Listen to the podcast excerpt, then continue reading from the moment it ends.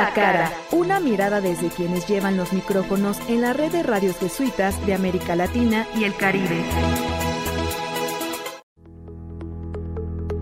Mi nombre es Luis Enrique Lozada Gallardo, tengo ya 56 años de edad. Eh, yo nací en un barrio pobre de la región Piura, al norte del Perú, pero mis carencias económicas no las sentí realmente porque eh, viví en un, en un hogar donde había mucha comprensión eh, mucha alegría y yo jugaba a rabiar con mis hermanos, con mis compañeros de barrio. Así que como que la pobreza económica no la he sentido. Me di cuenta de ella ya cuando estaba terminando casi la primaria la cursé en una escuela fiscal, en una escuela pública, y ya para la secundaria entré becado a un colegio particular, San Ignacio de Loyola, que es dirigido por los sacerdotes jesuitas. Creo que eso me ayudó, me marcó un poco. Y posteriormente eh, fui a la Universidad de Piura, una universidad particular que está dirigida por el Opus Dei. Ahí estudié ciencias de la comunicación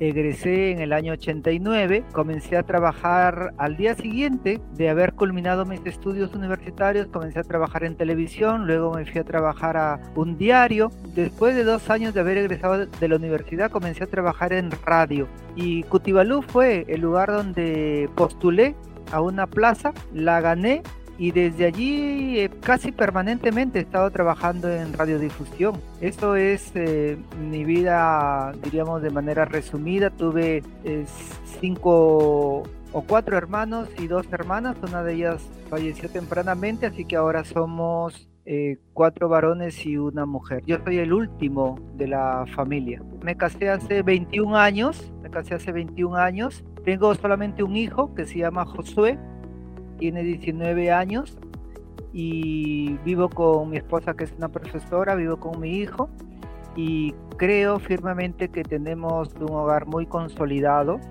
y yo creo que si le preguntan a mi hijo y a mi esposa cómo nos va, yo creo que al unísono pueden decir que nos va con mucha tranquilidad, nos va muy bien y ese es uno de los logros que creo que cuando fallezca me voy a ir así como contento, ¿no? Eh, muy bien, porque algunos psicólogos dicen, ¿verdad? Que en tanto tengamos una vida sana, saludable, en buen estado, ¿verdad? En paz, en tranquilidad, en los hogares, en nuestra vida personal, eso también influye, ¿verdad? En el tipo de trabajo que hacemos. Entonces me alegra, ¿verdad? Que tengo una vida muy bonita en ese sentido. Queremos saber, eh, Luis, cómo fue que usted eh, llegó, ¿verdad? Al ámbito de la comunicación. Sabemos que usted estudió comunicación, nos está contando, estuvo influenciado de alguna manera por la Iglesia Católica, por la educación jesuita. ¿Qué lo motivó, verdad, a llegar a estudiar comunicación? Cuando yo salí de la secundaria, entonces eh, nos hicieron los test famosos de vocación profesional y me salía a mí derecho comunicación, pero en aquel tiempo no había derecho en la región donde yo estaba o donde yo vivía y sigo viviendo y entonces opté por la segunda opción comunicación. Al salir de allí es cuando paso por la televisión, paso por la prensa escrita y luego hay un concurso, yo no sabía para qué radio exactamente era, para qué medio de comunicación y cuando ya comencé el concurso me di cuenta que era para Radio Cutibalú. Gané el concurso, se presentaron, me acuerdo, varias, varias personas y fue muy significativo a mí, para mí quedar seleccionado. Y entonces ahí Cutibalú marcó mi vida porque fue prácticamente una escuela de comunicación. Y creo que de los grandes maestros que he podido tener, porque son muchos de los que uno aprende, ha sido José Ignacio López Vigil. Yo recuerdo haber hecho cursos adicionales solamente de radio y aprendí mucho del, maestro José Ignacio. Y claro, por, en Radio Cutibalú he pasado por todas las áreas, absolutamente por todas las áreas de, de ¿no?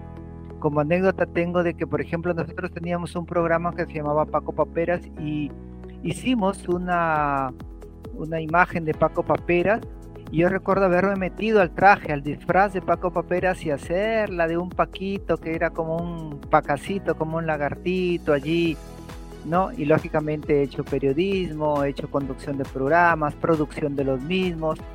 Una cosa también muy bonita que aunque suene petulante es bueno decirla para animar a chicos y chicas que a lo mejor no necesariamente conocen mucho de este mundo. Mira que yo he participado aquí en, en el Perú en muchos concursos. Cuando era joven realmente participé en muchos concursos de producción radial y claro, con las enseñanzas de tantos maestros y maestras que me ayudaron, eh, yo gané varios concursos aquí en el Perú y te voy a contar una anécdota, Nelson. Resulta que los premios de los concursos me ayudaron también económicamente, tanto que con ellos yo logré construir mi casa. Mira, pues. Ah, excelente, excelente. Mira, pues sí. Con estos concursos le ha, le ha ayudado mucho. Sí, efectivamente. Es que yo ahí en Cutibalú hacía de todo: eh, periodismo, hacía también producción radial, ¿no? Eh, conducía también programas y de cuando en vez se presentaban concursos aquí en el Perú y claro, se me hacía para mí un reto constante de creatividad radial poder presentarme a estas, a estas faenas, ¿no? Y, y, mira, estoy contento de haber logrado lo que, lo que he podido hacer en la comunicación, ¿no?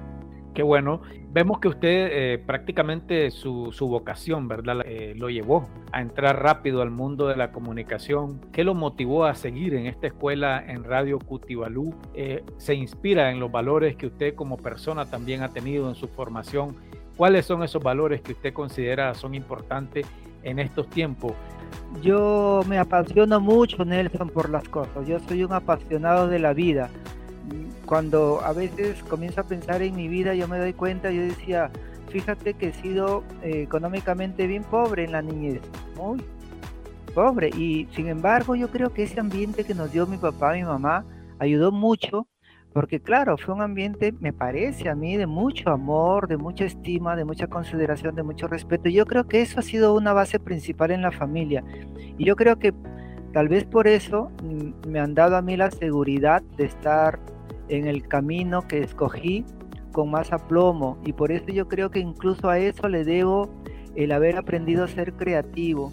Es decir, yo pienso que hay una base familiar muy, muy, muy fuerte que nos ayuda y en el camino vas encontrando tantas ayudas, tantas ayudas. Yo me considero una, una persona bendecida realmente y y una de las cosas que yo me doy cuenta es que no sé de dónde me vino, pero así me construyeron, así me construyeron, porque yo soy producto de muchas personas, eso también lo tengo clarito. Yo no soy solo yo, claro que le he puesto un poco de esfuerzo en la vida, pero me considero que soy el esfuerzo y la concreción de mucha ayuda de muchísimas personas, ¿no? Entonces, alguien me ayudó, alguien me apoyó en un momento, en otro. Yo me considero un apasionado. Cuando hago un reporte, trato de ponerle ahí el ritmo necesario. Eh, cuando hago una entrevista, también trato de ponerle la pasión máxima. Pero si tú me invitas a jugar fulbito, trato de ponerle ahí el máximo coraje al fulbito. Y si me invitas a jugar voleibol,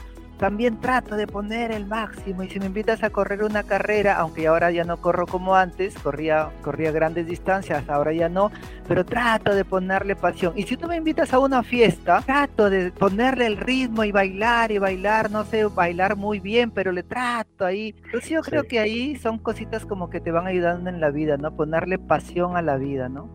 ¿Cómo se considera usted dentro de esta radio, dentro de esta misión? Que tienen como parte también de la comunicación de la compañía de Jesús, cómo eh, seguir aportando, ¿verdad? A, tener personas felices, pues en medio de las dificultades, porque yo lo veo que usted, como usted lo menciona al inicio, ¿verdad? Tuvo muchas dificultades, pero eso no, no lo dejaron que, que se quedara ahí, ¿verdad? Usted más bien se motivó y siguió adelante. ¿Cómo podemos desde la radio, desde la comunicación, desde estos medios de la compañía de Jesús, ayudar a los demás seres humanos a que seamos mejores cada vez. Algo que me enseñaron es que estamos aquí en el planeta Tierra para servir y yo creo que eso me ha ayudado mucho, ¿no? Saber que estamos aquí solamente para servir al prójimo. El cristianismo finalmente es eso, servicio a los demás, sobre todo servicio a las personas más vulnerables. Y claro, como este servicio me hace feliz, me apasiona hacerlo. Entonces, yo, por ejemplo, estoy feliz haciendo el trabajo que hago. Es para mí casi casi una diversión el trabajo. Para mí es casi casi una diversión. A veces me canso físicamente, sí, Han habido periodos en donde yo he trabajado sábado, domingo, feriado.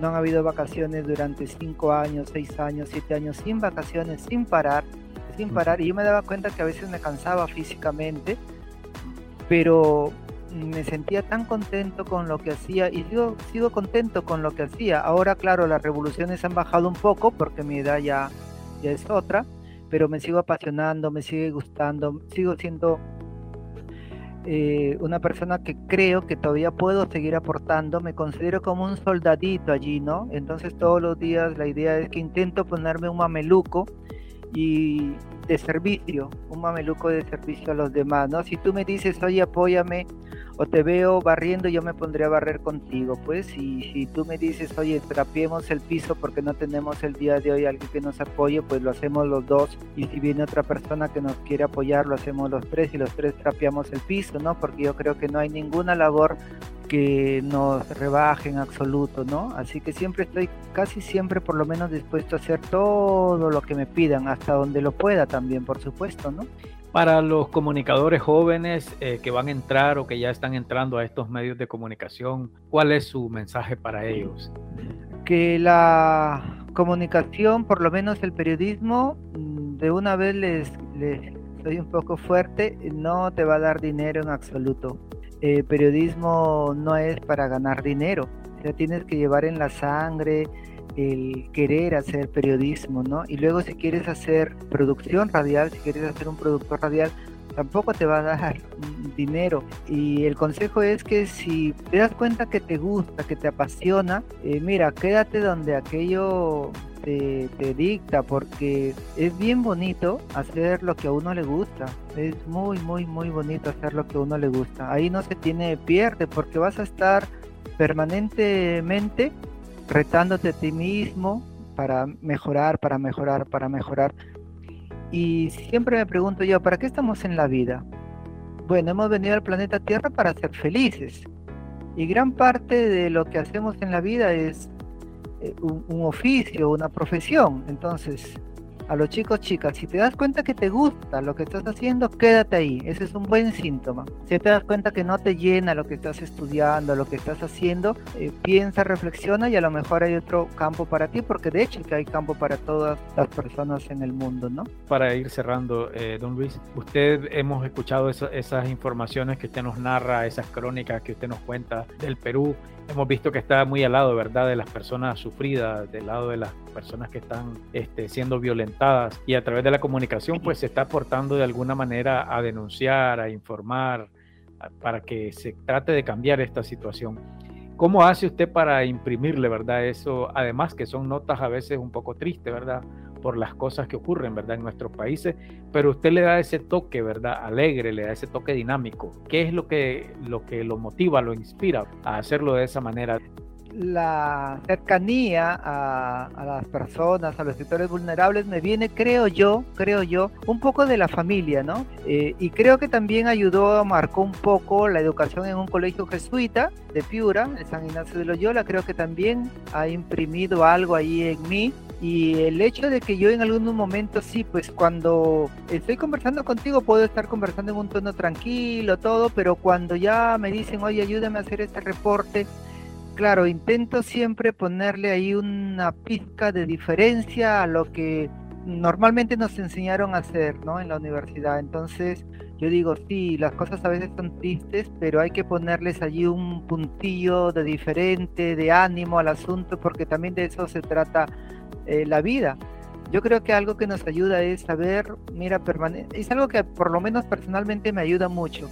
Eh, nosotros vamos a morir en algún momento, en algún momento nos vamos a ir de la tierra.